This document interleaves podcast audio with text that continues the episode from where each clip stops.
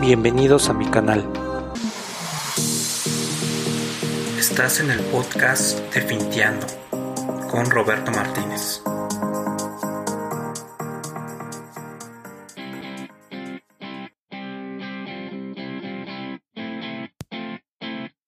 Hola finteros, ¿cómo están? Este es el podcast número 10 de Finteando y tenemos una sorpresa muy especial, una entrevista en el cual uno de nuestros fans me solicitó intervenir y hacer un programa con respecto a cómo piensan los millennials, qué saben de las fintech y cómo están invirtiendo en estos días que tenemos eh, la parte de la recesión de la economía. Entonces quédate en Finteando, está muy interesante. Empezamos.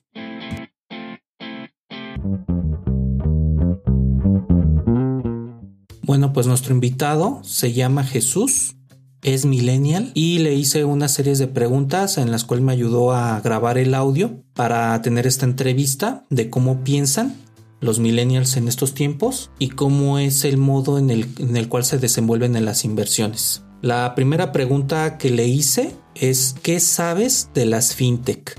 Significa la unión entre dos conceptos que me parece es la tecnología y las finanzas. Creo que a grandes rasgos y de manera general lo único que hace es unir estas dos. Y esto crea nuevas empresas en donde se supone que utilizan la tecnología para hacer todo de alguna manera más rápido, eficiente y barato. ¿Qué sabes de las Bitcoin? Las Bitcoin, esta, esta moneda que está entrando muy fuerte, que básicamente son monedas digitales. Cuando empezaron tenían un valor muy, muy bajo, pero ahorita están agarrando un auge muy grande. Hace algún tiempo leí que un hombre decidió invertir, no todo, pero la mayoría de su capital en, en, estas criptomonedas. Entonces dejó que pasaran 10 años y se olvidó de ese dinero, porque debemos de saber que para que una inversión realmente florezca tienes que olvidarte de ese dinero durante muchísimo tiempo. Pero a largo plazo es, o sea, es una inversión, puedes ganar o puedes perder, pero normalmente siempre se gana. Entonces esta persona cuando menos vio, se volvió a meter y volvió a ver y se dio cuenta de que tenía demasiado dinero. O sea, la inversión que había hecho era mínima para lo que ahora estaban valuadas sus, sus criptomonedas. Entonces él las decidió vender y con eso se compró un Lamborghini. ¿Es verdad que un millennial se queja por los horarios de trabajo? Sí, sí nos quejamos por los horarios de trabajo, los horarios de trabajo. Pero realmente hay empresas que se manchan, o sea, realmente ni siquiera son 8 horas, se las llevan a 12 horas o a más y te malpagan esas horas de trabajo extra que tú, tú le estás dando a la empresa. Entonces creo que ahí es donde nosotros estamos en desacuerdo con dar nuestro servicio pero que se nos retribuya conforme a esas horas. Además, seamos honestos, aquí en México se malpagan esas horas, mientras en países como Estados Unidos, en una hora ganan lo que nosotros ganaríamos en todo el día. Entonces ahí son grandes diferencias por las que a nosotros ya no nos parece estar tanto tiempo. Sí, de hecho ustedes tienen fama de ser muy este, independientes, fuera de desembarazados del jefe. ¿Y cómo te consideras entonces como de la tribu de freelancer? Lo mejor que puede existir porque te mantienes informado, porque son un medio de entretenimiento muy bueno y las puedes utilizar en cualquier parte del mundo. Pero entonces no tienes un jefe tradicional como en una empresa, pero a final de cuentas tu cliente es tu jefe si te dedicas a esta parte de de ser freelancer. Fíjate que eso de que nos guste tener jefes es que depende mucho de la mentalidad. Te lo voy a hablar a nivel a nivel universitario. Yo, por ejemplo, yo no quiero, no me gustaría trabajar para alguien, e incluso en mi carrera.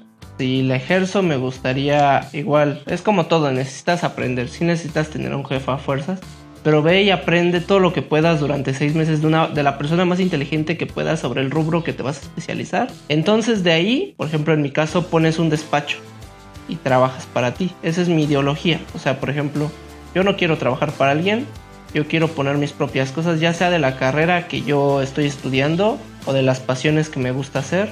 Quiero que todo sea mío, no quiero trabajar para alguien quiero establecer mis propios horarios y quiero poder trabajar en el lugar en el mundo en el que yo pueda y donde yo quiera. Pero así como está este tipo de mentalidad de las personas que ya no quieren un jefe, está otro tipo de mentalidad que como te lo comentaba de compañeros, les falta un poquito ver esa parte. ¿Cómo es el sistema educativo de México con los millennials? Este, ¿Qué opinas de cómo es la educación, la cultura de las universidades que tenemos en, nuestro país? No sé si realmente es el sistema educativo el que nos forma la idea de que estás tantos años estudiando, pero siempre te dicen desde, desde la forma en la que vas vestido a la escuela, que es igual a la de todos, que simula a un uniforme de un obrero, te puedes dar cuenta de eso, de que el sistema escolar te dice, por lo menos aquí en México, que tú tienes que trabajar para alguien, que tienes que trabajar para una empresa, que tienes que generar liderazgo, pero dentro de ese liderazgo es obviamente en una empresa que no va a ser tuya. Entonces así muchos de mis compañeros tienen esa ideología de trabajar toda su vida para, para una empresa. No está mal, pero siento que no estamos aprovechando todo lo que tenemos a nuestro alcance. Por ejemplo, estuve un año en una ingeniería en gestión empresarial y la idea de esa ingeniería es como una administración de empresas enfocada un poquito más al área matemática. Básicamente, la idea es de que terminando esa carrera, trabajes unos años en una empresa, dos, tres años, agarres experiencia y después pongas tu propia empresa. Pero yo lo vi y lo sigo viendo y mis compañeros ya van a, ya se van a titular. Por lo menos dos tienen la idea de que saliendo de ahí quieren poner algo ellos. A los demás los veo como diciendo, no, pues no sé, quiero trabajar, meterme a General Motors, quiero trabajar para Bimbo o así, o sea, simplemente es como que su ambición, trabajar nada más para una empresa. ¿Y qué ve un millennial mal en trabajar para una empresa? Lo malo es de que el sistema laboral aquí en México es horrible. Y es que lo malo, el sistema laboral, por lo menos aquí en México, es muy benevolente con empresas extranjeras. O sea, tan solo partiendo desde el punto en el que pues no pagan tantos impuestos como las nacionales, pagan sueldos más bajos. De hecho, ese es, es algo por lo que se caracteriza México atrae pues a grandes empresas de Estados Unidos, por ejemplo, en el área automotriz, para que vengan a invertir aquí en México y de alguna manera se active la economía. Pero lo que no están viendo es de que le están dando en la torre al trabajador porque le están pagando muy mal, con muchas horas de trabajo y no se, les, no se respeta ni siquiera la ley del trabajo, realmente. Yo lo viví, ya lo viví en carne propia. Hoy en día en México te va muchísimo mejor si pones un puesto de de papitas, de chetos en la calle que trabajando por una empresa. Porque lo que ganas en una empresa es una miseria y no te alcanza para nada. Además de que si lo ves a largo plazo, cuando menos sientes, y es que es una facilidad que les permite la ley a, las, a los empresarios de poderte despedir de una manera garrafal. Ahorita están entrando nuevas formas de trabajo o de emplear trabajo, que son los outsourcing. Prácticamente no son la empresa, o sea, ellos nada más lo único que se encargan es de conseguirles trabajadores a las empresas, pero se deslindan de toda responsabilidad. En pocas palabras, ni la empresa tiene la obligación con el trabajador, ni las outsourcing con el trabajador. Entonces él está como que en el limbo, porque sí está ganando un sueldo en una empresa, pero no está en esa empresa como tal registrado. Y tampoco tiene prestaciones, ni va a tener jubilación. Dentro de un plazo de tiempo, va a ser algo que va a perjudicar a muchos mexicanos. ¿Cómo se educa a un millennial? ¿Cómo aprovecha las redes? ¿Cómo aprende en internet? lee libros físicos? ¿Cómo, cómo es su modo de, aprendizaje? Pues fíjate que es algo muy curioso. Por ejemplo, nosotros ya tuvimos la, la, gran ventaja, eso sí, sí me he dado cuenta, de que nosotros tenemos pues el internet, ¿no? Ya no tenemos la necesidad de tener que ir a una librería, o bueno, no en el 99% de los casos. Ya no, ya necesitamos ir a consultar un libro. Ya no es tan tardado hacer una tarea que te dejaban de investigación porque ahora tú lo puedes investigar por medio de internet. Hay muchas formas en las que puedes conseguir información. Quizá no toda, pero sí hay muchas formas. Hay plataformas tan solo que tiene mi universidad en donde te ponen como que artículos, te ponen libros de manera gratuita para que todas las personas puedan consultarlo. Sí, de hecho eso es una gran brecha entre generaciones porque por ejemplo en mi generación íbamos a las bibliotecas, me acuerdo mucho de la biblioteca de Valderas, sacabas una ficha en lo que encontrabas en, la, en el fichero los libros, solo solicitabas, los leías, lo apuntabas a tu cuaderno, de ahí lo estudiabas y presto, vámonos para los exámenes. Ahorita la gran diferencia que veo con esta tecnología del Internet es de que tú nada más agregas palabras clave y te sale un mundo de información para que tú tengas la información en tu bolsillo, ni siquiera en un cuaderno, ya no tienes que escribir a mano donde sí te tardabas mucho tiempo, los que son de mi generación se acordarán que son planas y planas y planas de un cuaderno, ahorita copias y pegas, vámonos un Word y simplemente tienes la información muy muy muy factible. Y sí recuerdo que cambiando de tema, este nosotros comíamos lo primero que estaba en la vuelta de la esquina, los taquitos, las quesadillas, lo que estaba a la mano. Prácticamente cuando eres estudiante o estudiambre como les decimos en mi generación, este comías lo que estaba inmediatamente. De hecho, era una alimentación no muy sana, le metíamos mucho a la fast food, al Burger King, al McDonald's, lo que estuviera directo para comer. ¿Y cómo come actualmente un millennial? A ver, platícame. Es que mira, depende muchísimo de qué comen cada quien. Y es que se divide en varias, varias, de alguna manera, por así decirlo, tribus. Porque, por ejemplo, hay una sección de la población millennial que come mal. Y ahí yo creo que yo también me encuentro. Que comen lo que sea. Comen pizza, comen tacos, comen helado.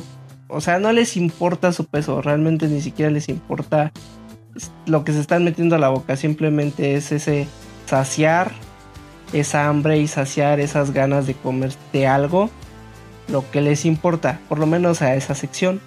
Bueno, obviamente estás generalizando, pero yo he visto, por ejemplo, que se dio mucho el tema de comer muy sano en algunas tribus de freelancer, incluso veganos, comer cero gluten, este, esos son muy, muy característicos de los millennials. Entonces, ¿qué opinas de esa parte? Parte de la población, y esto sí es de, de, millennials, literalmente, de que empiezan a comer como que surgieron estas cosas como que ser vegano, hay otra que es este ser vegetariano, entonces vegano y vegetariano no es lo mismo. La idea va más, más o menos por el mismo, el mismo hilo, ¿no? Por ejemplo, son una pequeña parte de la población que no come carne, que no come nada derivado, esos los veganos, que no come nada derivado de, un animal, creo que ni siquiera huevos ni queso, porque según este, las industrias maltratan a los animales, que, es cierto, o sea, la verdad es cierto. Entonces ellos tratan de buscar alternativas de comida en donde no dañen a los animales. ¿Y conoces a alguien directamente que no coma carne, que sea vegano, cero gluten, que se alimente de una manera diferente a la tradicional? Yo ahí sí tengo una historia tuve, una novia, cuando yo la conocí era completamente normal, ¿no? Comía tacos, le entraba lo que fuera. O sea, tú le invitabas a los taquitos o le invitabas por una pizza y te decía que sí. Pero un día de la nada, como al año ya que ya andábamos, me, me dijo que, que ya no quería comer carne. ¿Cómo se supone que ya tenía que asimilar eso? Para mí fue, fue raro, o sea, de la nada dejó de comer carne, dejó, este, empezó a comer un buen de verduras, papas, frijoles, ¿Le dijiste en algún momento que estaba gordita o algo por el estilo? Pero creo que ahí no, no empieza el problema. El problema para mí, que soy una persona que vegetariano, era por ejemplo cuando salíamos, o sea, de alguna manera pues también tratas de pensar en la otra persona, ¿no? Entonces decía, bueno, te llevo a un lugar en unas quesadillas, ¿no? Por ejemplo. Pero para mí era difícil elegir un lugar porque sabía que ya no podía comer carne y aunque le rogaras, no podía comer o no quería comer. Y regresando al tema de las brechas de la escuela, en tu generación contra la mía, ¿cómo están aprovechando ahorita el tiempo los millennials en esta cuarentena? ¿Cómo se entretienen? ¿Y cómo la están llevando ahorita que están totalmente encerrados, pero con la amable herramienta de la tecnología digital? Fíjate que antes de que estuviera esta cuarentena yo seguía, yo seguía viendo que las formas de estudio creo que no han cambiado mucho a, tu época. Nada más nosotros tenemos internet y podemos hacer las cosas más rápidas y encontrarlas de una manera más eficiente.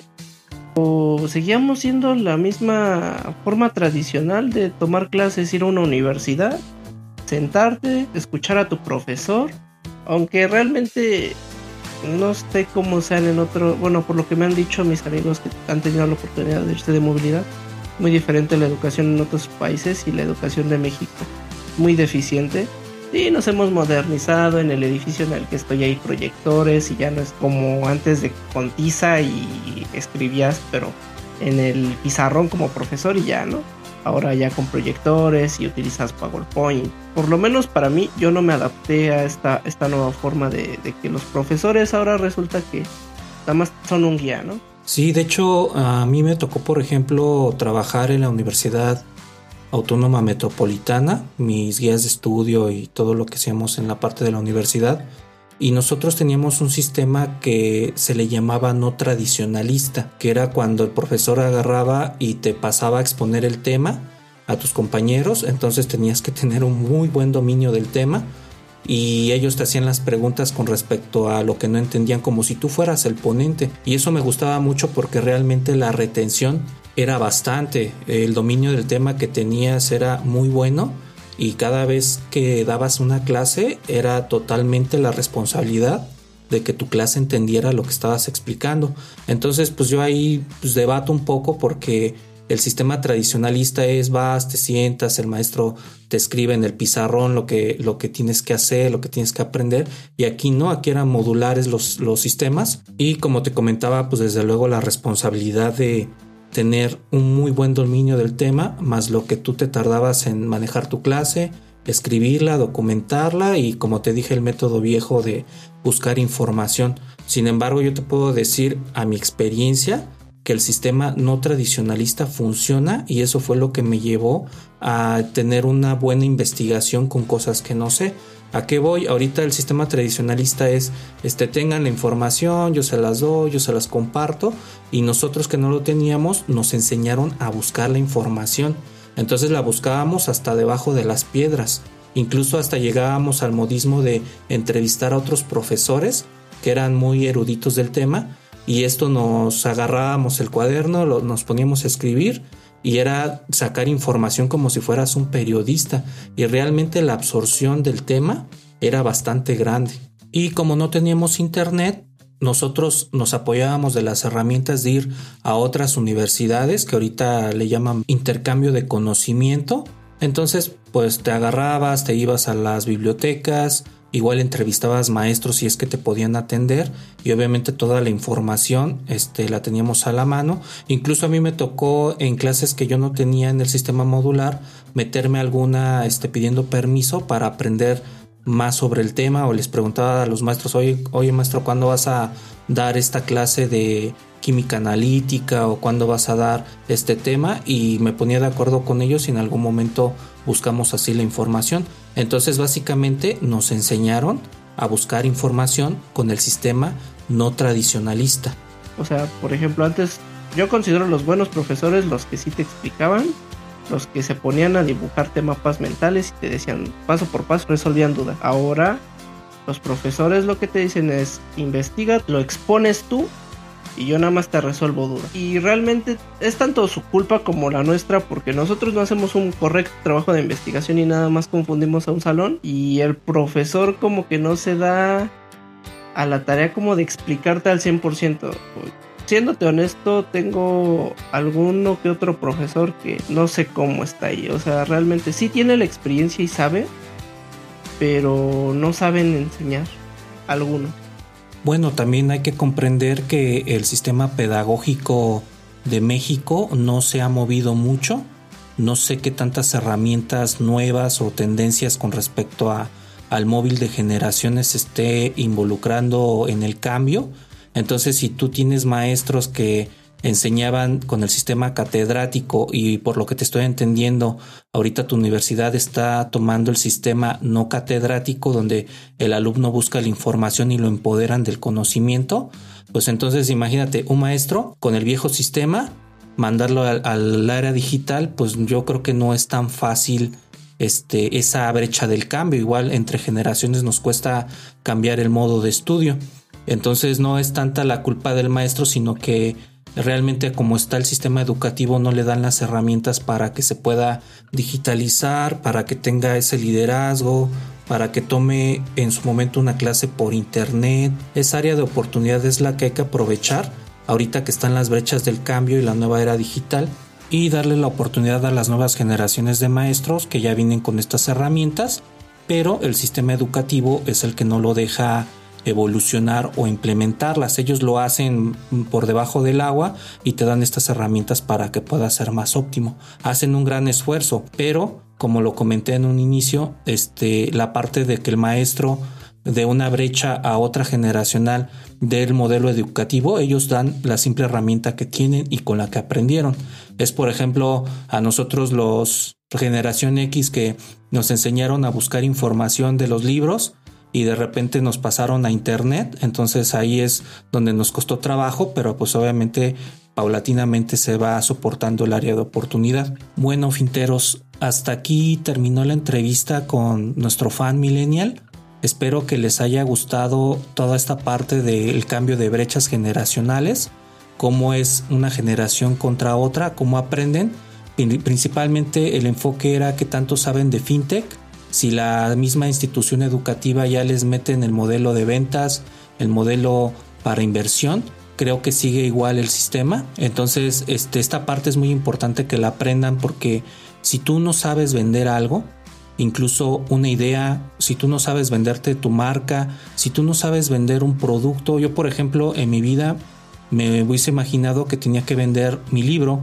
Entonces, todo eso que es el marketing digital es una herramienta que no nos enseñan en la escuela, que actualmente no están en el, sistema educativo tradicional.